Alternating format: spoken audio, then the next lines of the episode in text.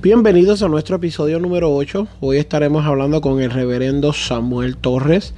Eh, estamos a punto de tomar una conferencia de pedagogía, ¿verdad? De, estudios bíblicos eh, para ayudas como maestros. Y él la va a estar dando hoy. Lo hemos visto predicar, lo hemos visto eh, enseñar. Un maestro dentro del concilio latinoamericano, bien reconocido en el área de Orlando, un líder de la comunidad, maestro en diferentes instituciones, así que espero que podamos recibir algo de parte de Dios hoy. Esperemos que algo que Él diga pues pueda tocar nuestro corazón y aprender. Este va a ser una de esas conversaciones, así que Dios lo bendiga. A continuación estarás escuchando una palabra por nuestros auspiciadores. Muy buenas tardes, gracias en esta, en esta tarde, ¿verdad? Por permitirnos llegar una vez más a tu y compartir con ustedes. Eh, para mí es de un sumo gozo tener con nosotros un reverendo eh, de nuestro concilio, el hermano Samuel Torres, eh, un líder bien destacado. nuestro pastor, el reverendo Antonio Matos, pues ha dado muy buena referencia de él. Lo hemos visto en otras ocasiones, traer conferencias, hasta predicar lo hemos visto. Y nos sentimos gozosos porque de esto se trata este programa, de traer líderes con un background, líderes firmes, líderes serios, líderes con una trayectoria que nos hablen a estas preguntas que tenemos. Y yo quería preguntarle, ¿qué ministerio ahora mismo tú estás ejerciendo en estos momentos? Ministerio eh, que estamos ejerciendo en este momento eh, es de educación eh, bíblica cristiana y en la iglesia donde estamos eh, estamos dando clase. Eh, además, he dado clase por ya como por unos 25 o 30 años. En Instituto Bíblico, hace como unos 35 años que comencé a dar este clase. Y voy a dar clase también ahora en el, instituto.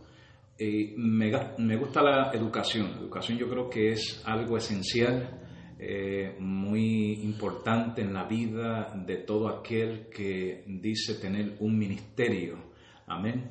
Eh, sin la educación cristiana, eh, sin ver lo que en ella nos puede traer y puede inclusive alcanzar a otros, eso, eso nos debe de maravillar en el sentido de que y, y agradar al mismo tiempo. Wow. ¿Cómo, ¿Cómo usted dice ¿Cómo tú, usted identifica, verdad? ¿Cómo, cómo, ¿Dónde es, qué momento en su vida usted dice, me encanta la educación, siento que Dios me está llamando? ¿Cómo, cómo tú recibes ese llamado de decir, quiero entrar a lo que es la educación? Entiendo que en la medida en que eh, usted está conectado con Dios y en la medida en que sigas interesándote en la palabra, porque si no hay interés en esa palabra, que es la que nos purifica, nos limpia, eh, no vamos a tener un buen entendimiento de la Sagrada Escritura. Eh, no es la mucha letra, eh, los muchos libros o universidades de renombre que uno tenga, sino el simple y mero hecho de tener una pasión por las escrituras te puede llevar a otros ministerios. Wow. ¿Qué significa el llamado para usted? Muy importante. Si fui llamado, eh, ciertamente soy un escogido. Creo que hemos sido llamados para hacer la voluntad de Dios. Cuando decimos que hacemos la voluntad de Dios, entonces estamos a la merced de Él. Al de, Valder, lo sentimos porque va a en nuestras vidas ese deseo de expresar la palabra, de ayudar a otros a través de la palabra y, ver el, éxito, la victoria eh, y ver cómo esa palabra crece en esa vida, dándole entendimiento y conocimiento para un arrepentimiento y acercarse a Dios como nunca antes. Wow. En eso mismo, ¿qué significan las almas? Cuando hablamos de las almas, que, estamos hablando de los ministerios, ¿verdad? Y los ministerios son para la edificación del cuerpo de los santos, de la iglesia, de las personas que vienen con necesidades. ¿Qué significan las almas para usted? Las almas son eh, las criaturas que Dios ha creado y, y tienen vida y es lo más importante para el reino de Dios. Y si eso es lo más importante para el reino de Dios, entonces son a, las almas que nosotros estamos responsablemente eh, llamados a ministrarle.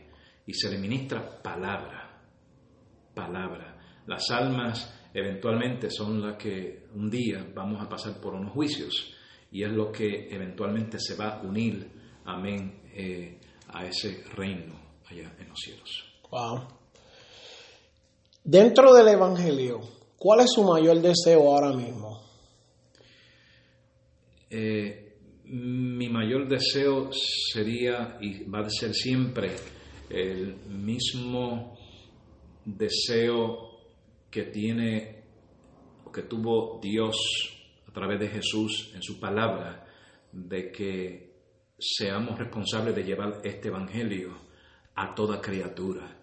Yo creo que todo creyente, todo ser humano que tiene a Dios en su corazón debe arder el deseo de compartir lo que hemos recibido, lo que por gracia hemos recibido, dar de gracia y esperar que otros también vengan al conocimiento pleno de la verdad. Amén. Hablando de las experiencias, ¿cuál ha sido la mejor experiencia que usted ha tenido dentro del Evangelio? Yo creo que una de las mejores experiencias, tal vez son muchas, pero una de las mejores experiencias ha sido la experiencia pastoral. Pastoreé por 24 años.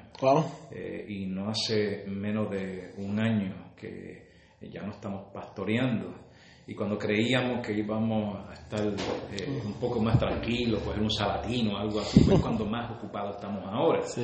Eh, pero Dios sabe todo y todo Él lo acomoda en su lugar y en su, y en su tiempo.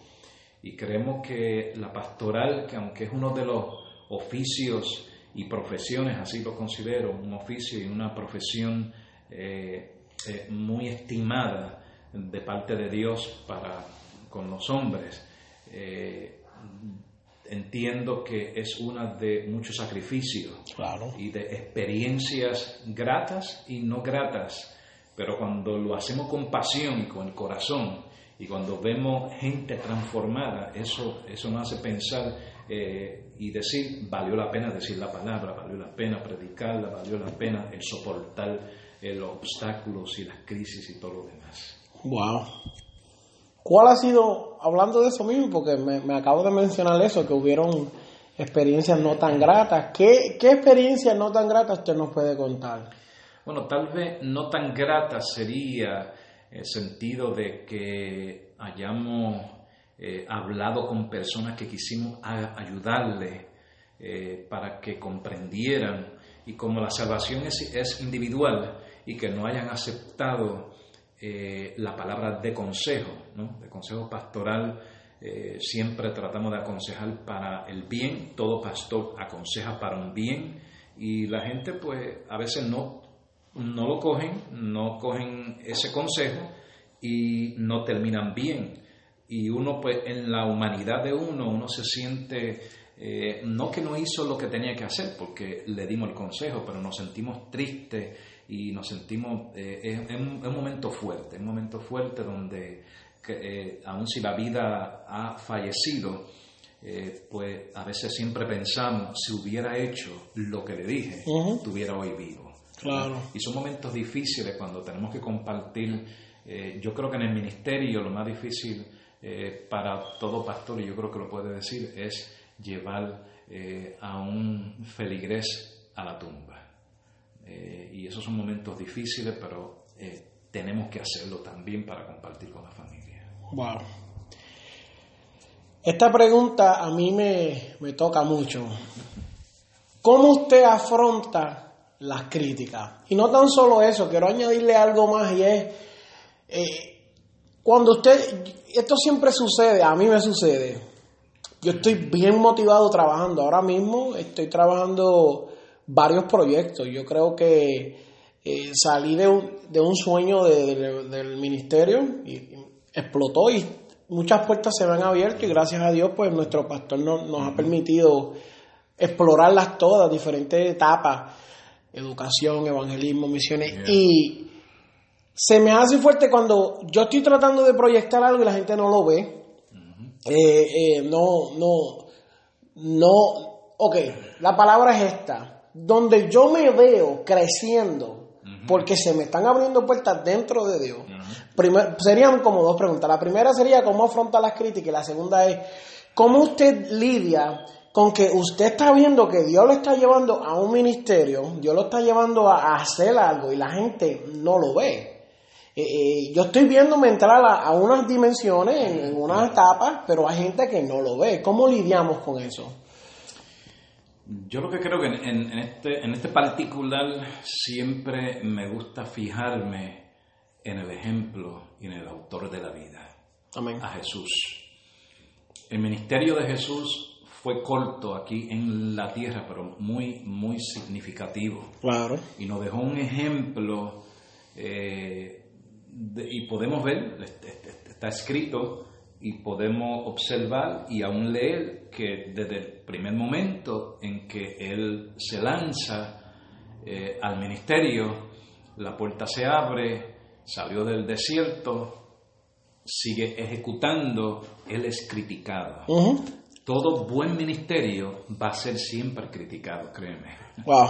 Todo buen ministerio va a dejar siempre algo de qué hablar eh, y a veces no es todo bueno, porque la gente lo interpretan de diferentes maneras. Nunca van a entender aquellos que critican para mal, nunca van a entender el buen propósito que había en tu corazón. Claro. Eh, y no lo van a comprender hasta que no tengan el Dios que está en tu vida. Eh, lo mismo pasó con, Jesús.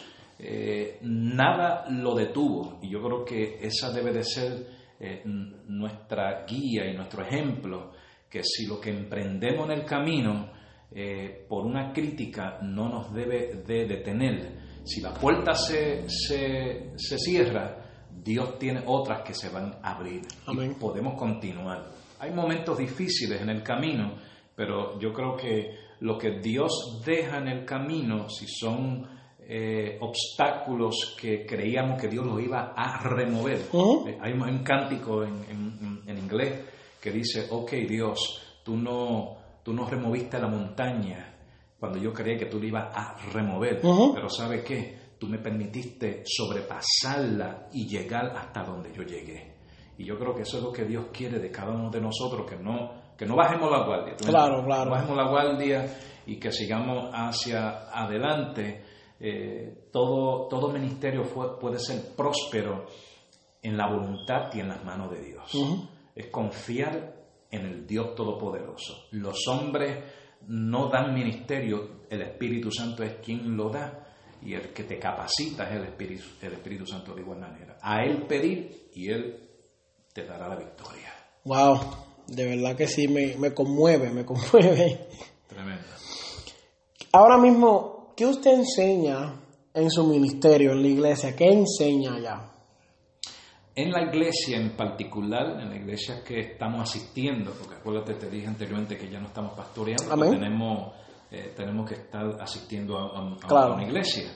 Eh, eh, estoy haciendo varias cosas, pero predico de vez en cuando los domingos y enseño la palabra. Soy maestro de escuela bíblica y voy a ser maestro de instituto ahora también, cuando comience la semana que viene. Pero en la escuela bíblica pues seguimos el protocolo del, del, expositor y enseñamos a un grupo de caballeros. Ok. ¿Qué proyecto está trabajando ahora mismo? Estoy tratando de terminar desde hace más de cuatro para cinco años un libro. Wow. Tengo, tengo dos libros, tengo varios capítulos de uno y varios capítulos de otro. Pero mm, es una tarea fuerte, eh, más, cuando tú, eh, más cuando tú quieres crear algo que es, que es de una temática. No tengo el tema eh, en su totalidad, pero estoy escribiendo y componiendo y ver dónde, en cuál de los dos libros que pongo lo que estoy escribiendo.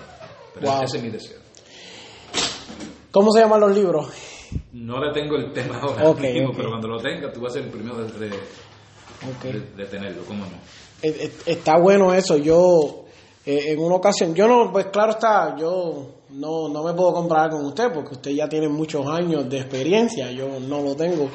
Eh, yo comencé a escribir un, un, libro también hace, hace varios tiempo atrás y, y mm, la disciplina para escribir el libro se me hace bien difícil.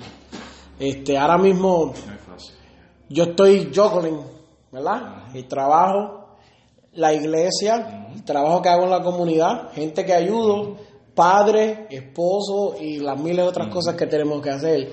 Y casi siempre pues yo sacrifico mis proyectos personales para, para, para eso. Pero cuando usted tenga el libro y, si me puede dar un consejo luego acerca de la disciplina, lo voy a, lo voy a apreciar mucho porque... Uno de ellos tiene que ver con eh, eh, mi pasión hacia las misiones.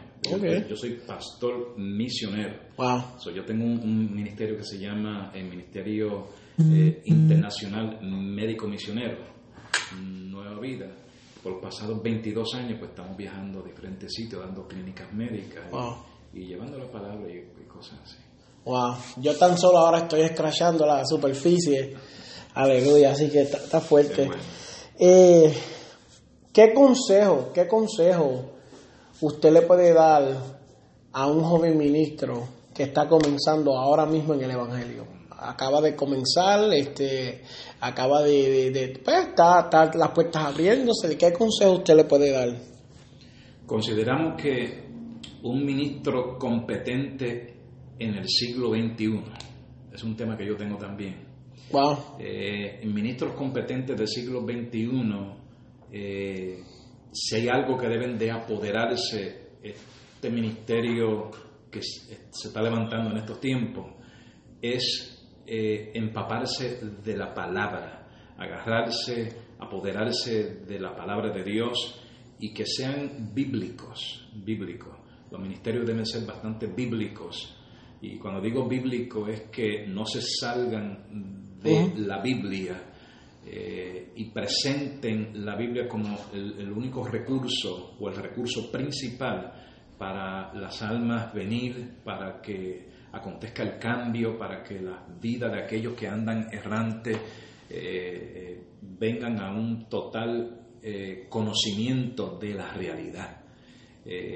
Se puede, sí se puede. Eh, es difícil, se hace un poquito difícil en estos tiempos por la, lo homogéneo, lo homogéneo eh, que es la gente de, de todas partes y de tanta tecnología que hay, que la gente cuando vienen pues eh, no son como la gente de 30, 40 o 50 años atrás pero de que la necesidad es la misma, sí, porque el pecador es pecador, la necesidad que tienen de ello es conocer a Cristo.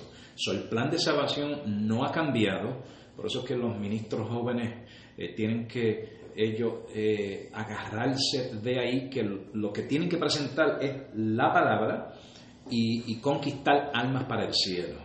Eh, y eso se puede hacer, ¿cómo no? Se puede hacer. Yo animo a los jóvenes a que estén al día eh, y, se amarren con el Señor, se enfoquen, se enchufen, estén conectados, no se desconecten por tantas otras cosas más que a veces eh, los medios y la gente de afuera los ven como que tú tienes una oportunidad de progreso y de ganar, todo es materia, En el ministerio no es materia, y esto es principalmente es lo espiritual, eh, lo materia es secundario eh, y, yo creo que pueden ser prósperos. Lamentablemente, pues hay muchos ministerios que eh, siguen fracasando, pero eh, yo creo que cuando se levantan apropiadamente y cuando se levantan bajo la voluntad de Dios y la guianza y bajo una pastoral y, el, y el, respaldo, son, son prósperos y puertas se van a abrir. Wow, eso es bien interesante porque, como ya yo le conté y siempre lo digo en los programas, ¿verdad? Este podcast o, los varios podcasts que estamos trabajando ahora mismo, que estamos produciendo, salieron basados en una necesidad de personas. Y, mucha gente se me acerca y dice, visto, estoy buscando una palabra nueva, una palabra diferente, una palabra que transforme. Pero yo siempre digo lo mismo, la Biblia es suficiente, tú no tienes que añadirle ni quitarle ni, ni maquillarla. La misma Biblia y, y, y, qué interesante que usted dice eso porque yo estaba hablando hace poco de eso también acerca de las distracciones y los ministros de hoy en día, cuántas cosas nos distraen de lo que verdaderamente es lo que dice la Biblia. Y cada vez que nos vemos, cada vez que uno hace un análisis, uno ve, no yéndose al extremo, pero en un punto medio uno puede ver y dice, wow, todas estas cosas se le ha añadido. Todo esto es distracción y, como digo yo, el frosting del pastel, que no tiene que ver con la esencia de lo que Dios dejó. Entonces, ahí es que vemos fracasos, errores, eh, eh, eh, usted está caminando para Ponce y era para el otro lado, y, ¿por qué? ¿Y cuándo pasó? Porque se, se, desligó de lo que era principalmente la Biblia, y, y, y, qué poderoso, ¿verdad? Yo, a mí me ha ministrado eso, de verdad, yo espero que, que en este día, las personas que escuchen esto, este, de hecho, esta, este programa es algo de una radio que se escucha en el website del Concilio Latinoamericano. Y nuestra meta ahora mismo es, es, bastante fuerte porque la diversidad y la distancia, pero nuestra meta conjunto al presidente de ahora mismo del concilio, el reverendo Antonio Matos, es hacer una biblioteca de todo esto de los pastores del concilio. Esto es algo que ningún otro concilio tiene así. Y es algo que a veces causa problemas porque hay pastores buenos, líderes excelentes, ministros con trayectoria, mueren y nadie supo nada de ellos. Pero por lo menos nosotros poquito a poco estamos recopilando datos de todo y pues hay mucho más que podemos extender, pero me encanta, me encanta. Gracias a Dios, pues nos ha permitido llegar a varias plataformas, varios websites también, que, que pues Dios nos ha abierto la puerta y nos gozamos con eso. Así que yo espero que todas las personas que nos escucharon en esta noche, en esta tarde, en este día, el momento que lo estés escuchando, pues que esto sea de edificación a tu vida. Me encanta porque puedo ver que el, el, el, el maestro, el ministro que hay en este pastor, pues es un maestro, un ministro transparente. Es una persona que tú puedes ver que es un humano. A veces nos sentamos a hablar con personas y son robots. Eh, eh, y todo es, no, me gusta ver que la persona es, real, que, que, puede uno identificarse con ellos.